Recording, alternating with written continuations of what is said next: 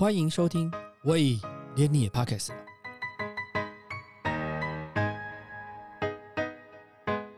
大家好，我是威廉。讲到台湾的纺织业，我想很多人第一个会想到的是许多国际运动服饰品牌所使用的台湾机能布料。但是你知道吗？台湾有一家被称为“断代王”的企业，靠着生意是跑出来的精神，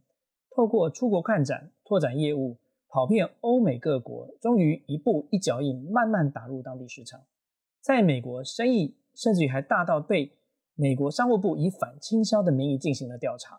但是当初他们在拓展外销市场时，其实是整个大环境下不得不然的选择。在一九九零年代，包括玩具、成衣、鞋子、雨伞这些劳力密集的台湾制造业，纷纷前进中国市场，坚持跟留在台湾的厂商。开始面对着内销订单锐减的情况，只好自己寻找出路。接下来，我们就听听在台湾成立亚洲首座断代博物馆的晋阳企业董事长吴世长接受我们 Beauty Mall 的专访，分享在那个只有传真机的年代，他是如何硬着头皮拓展海外业务，化危机为转机。初期的还有啊，他们到大陆去以后，还愿意把单下来台湾，然后他运出去啊，因为我们是他们的辅料嘛。那含义上，但经过两年以后哇，没有了，因为他们也在扶持当地的人，你要么就跟我过来，要不然他们就找当地人做。啊，啊，台湾人因为有有这样的情形，我们台湾一些像我们的自带产业，啊，他们就不再过去，啊，结果教会他们，啊，变成竞现在最大的竞争对手。这是中期，知道吗？那他们走过去以后，我们当时在思考说，又一次决定说要不要过去的。就如果我们过去的，那台湾这一块，这些我们这些老师傅啊，跟着我们这么久。所以那时候我们就开始想，要不然我们就留继续留在台湾啊。那开始走这个国际贸易，那怎么走？那时候更辛苦了。我说以前我们在台，呃，从我抓去招养不为啊，自己抓机台赚工钱，到最后去卖这些工厂，啊，卖店面料，工艺带衣弄得通啊。你要走国际贸易，那我们当时想啊，那语言这这第一个是问题，第二个说你怎么样去国外找这些客？在台湾你还可以说你整批包装一家一家去找，那国外就更麻烦。所以那时候那时候我们想让他解决之道是怎么样？我们开始用几个方法哈。台湾其实那时候我们讲话，第一个我们开始看有没有哪些地方类似一种展览，好像国际性的展览，好像那时候有比较著名的像法兰克啊、米兰呐，哈，那香港啊，那我们我们参加的展览都是纺织展，不是文具礼品展，啊，因为我们织带类这个东西都被定义是一个辅料啊，那所以很多呃采购商都会往文具礼品这一块去找我们的商。所以那时候我们就定调说，啊，那我们朝这个这些展览来走。那要要怎么走？去展览吗？还是怎么样？第二个也是个问题。第二个，它是一个很庞大的费用。你像法兰克福啊，那时候米兰一个展览下来，那那四天五天的时间，包包括住宿，包括那个那个展位费啦，加起来一个夯不啷当也要有些将近上百万啊，你不可以一个人去。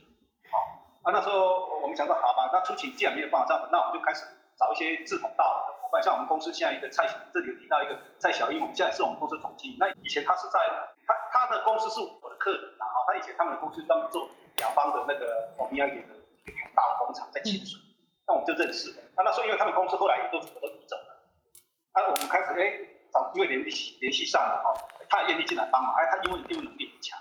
就来帮忙这一块。那我们两个就带我们两个哦，就拎着包包这样子跑到法兰克福拿到米兰去。那初期他不敢的，不敢去买摊位展览啊，都是用我们叫做看展，看我那个看展团啊，那个时候去展览也会两一种叫参展团，一种叫看展团。参展的是你要买摊位的嘛，对不对哈？那你去参展，那我们看展的时候我们去看而已，我们就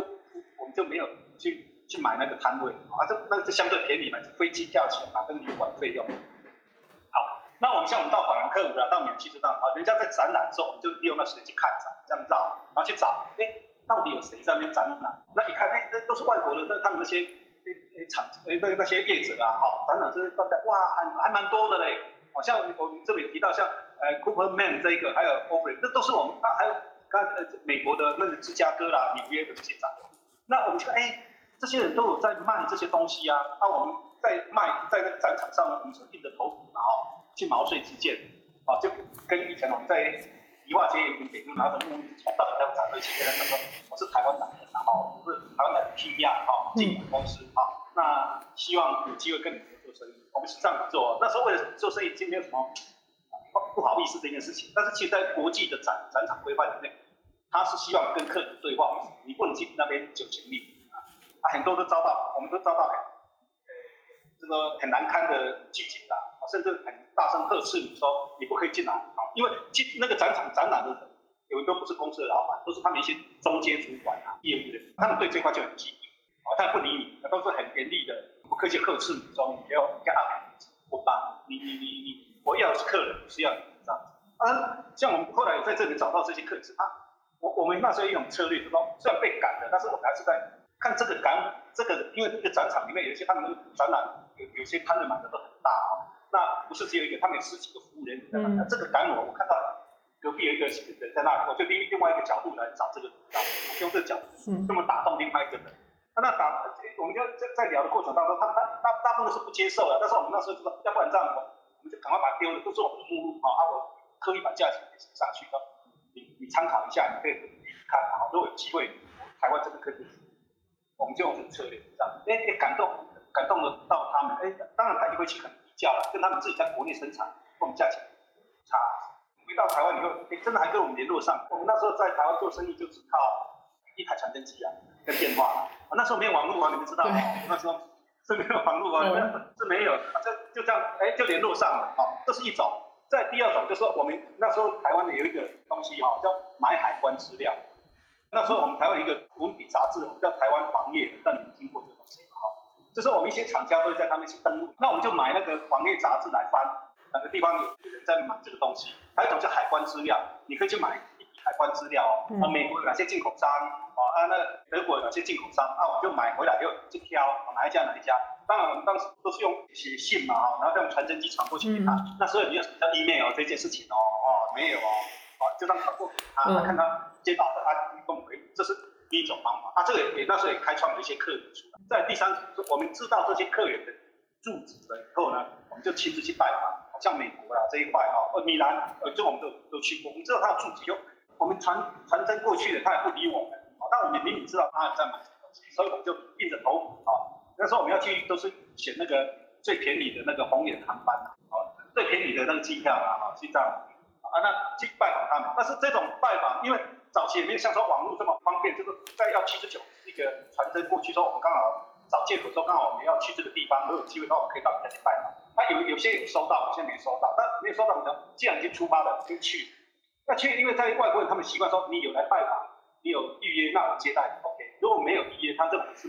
冒昧啊。那时候他管那么多啊，就在在你家门口的，对不对？还是硬着头皮这样去去给他拜。那这样你你问我说有什么最大的印印象最深的？像我这里面一个 offer 他们是这样子。那时候他是在。滨州嘛，哈，那那时候刚好是过年前去，哇，那是风雪很大。啊，我说已经，我们去拜访好几家，最后他家已经都在这里。那看是一，啊，我们知道他是在当地是百年的哦，他是百年的自带工厂。好，那为什么要去锦州一趟？结果因为我们没有，没他没有收到那个传真的拜会的单子，那到他门口不接见我们，不接我们就在他，他也不会请礼貌说你要不你进来坐，那么远从台湾来，不会哦，他就在我在那。我拜托他，要不随便找个主管，弄见个面拿着名片啊，好，那就好吧，你这边等吧。就他他让我们在外面等，那风雪是很大，都快到膝盖那么高的风雪，就在外面等。他看到我们这样等没办法，这还真的随便找个人一路。但是因为这样就联络上，一直到现在在做生意。这这是我们一路以来在扩展这个市场上面的点点滴滴啦。这讲起来也是很心酸很辛苦的，但现在想起来，你因为你这样访问了，我觉得反而变成一个很好的回忆啊。这是在客开发客人的立场上面的过程嘛？因为我们当时去参展之后，看到这些大厂都在他们国家的重要的展会都展出，那我们去看了以后，跟他们接触，哎，他们发现说他们自己做到不如比我们做，品质也更好，那单价更便宜，这是一种。那再来，我们现在渐渐的了哈，就到后面，我们像现在我们很多东西也也接到一些卖场上面去，像我们有一些像国外的客户就变成一些进口商，他进口我们的东西到他那边去，就他可能把他的东西。到那个卖场去，或者他们又在批发到其他地方去掉，这这些进口商就变也是我们很重要的客人。啊，其实这些我刚才讲这些大型的这些他们当地的制造厂，到最后都变成这个这个样态哦，他们都变成类似一个进口商的样态这样出现。所以我我讲说我们知道这个东西哈，我一直讲说我们是一个辅料的角色。那也是一一直在帮你在锦上添花的角色。我们的产品本身这样，但是我我们的角色也是这样的，因为自带这个东西，目前说你要把它变成个品牌，好，我们很努力。像我们后来为什么在二零一一年，我们透过经济部的辅导想成立啊，就成立了断代网观光工厂的意思，就是说当时我是想说朝品牌方向来走，但是因为它是一个辅料的概念，买断代的东西回去，它不可能当成东西吧，对不对哈？像其实说我今天如果送你一碗断代水，我问你说，我先生是要干什么？因为太多人了。那它是一个辅料的角色，但是你运用它得对了，哇，它就有一个一个一个锦上添花的一个很好的东西。所以我们商品一种这种角色，所以我们说要在国外打造自己的品牌，呃，很辛苦。那国外他们像我刚才讲说 o f f e r 啊，哦，这呃的 Cookman 这个他们他们就自己的品牌，因为他们本身在国内的市场够大。啊，像美国他们对这个需求都很大，欧洲这个市场很大。像我们我们目前呢，营业的比例啊，像欧美就占了八九十。他们市场很大，所以他们打这个品牌，他们可以做很大。而我们就是帮他去生产他的品牌，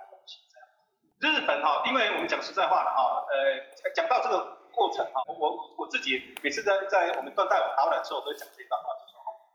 织带或是断代这个东西哈，我我们可以讲，我我我讲一个一个一个对点这样讲，就是他我讲说它是原理法，因为这种东西其实最早二战之前是在是在欧洲起来，那基于日本，后来二战以后整个欧洲。因为二战没有段民生凋敝的嘛，哈，反正这块，反正我以前的宫廷什么都，宫廷的服装啊都要用这些织带缎带。那二战以后就没落，那日本结果日本起来，因为日本很早就包装，所以他就去做这个织带的东西。但他做东西很精致，很要求，所以叫做精或者精致的精，精于日本。那到最他日本做了，呃，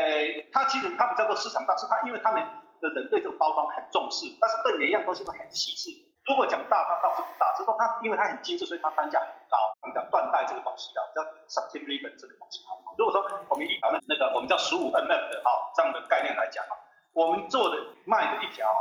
大概的哈，呃，就大概一块嘛。那如果日本大概八块到十块，差那么多哦。啊，所以你要知道，日本是因为他对这个包装很讲究，所以他们就做很漂亮这个织带。啊，大家就觉得哦，他们可能市场很大，其他市场不是很大。到现在为止啊，日本很多织带工厂都收起来了，它都像跟两个地方买，跟台湾跟中国大。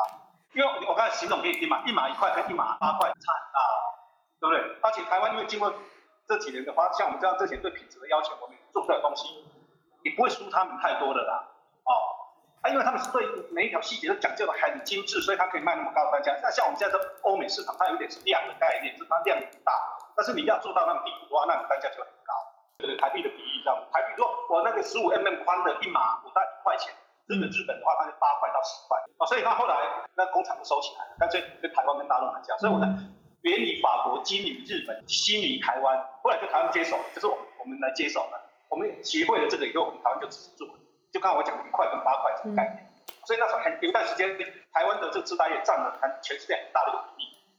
很大的一个好。那做到最后，我们这里有提到一点，说被那个美国这提出取消调查，就是因为蟑螂，这蟑螂的量太大了啊！我们就像那时候，包括不管是日本啊、美国、欧洲、中东，都是台湾的，都是我们的市场，都是我们的市场。那时候量很大啊，那就是因为这个量太大了，已经影响到美国他们那些织带的生产工厂，所以他们对他们的商务部提出控诉，说台湾的织带影响到他们的生计了。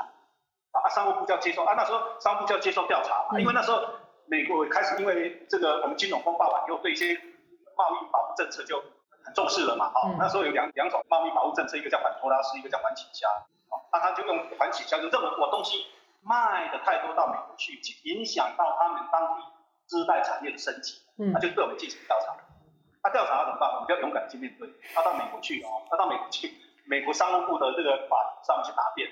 我们把我们的组织结构啦、成本结架构，哦，那是很庞大一个架构，拿去跟他们的商务法官报告，其实说我们没有啊，他对不要这种就划线的关税来对付我们，这样子，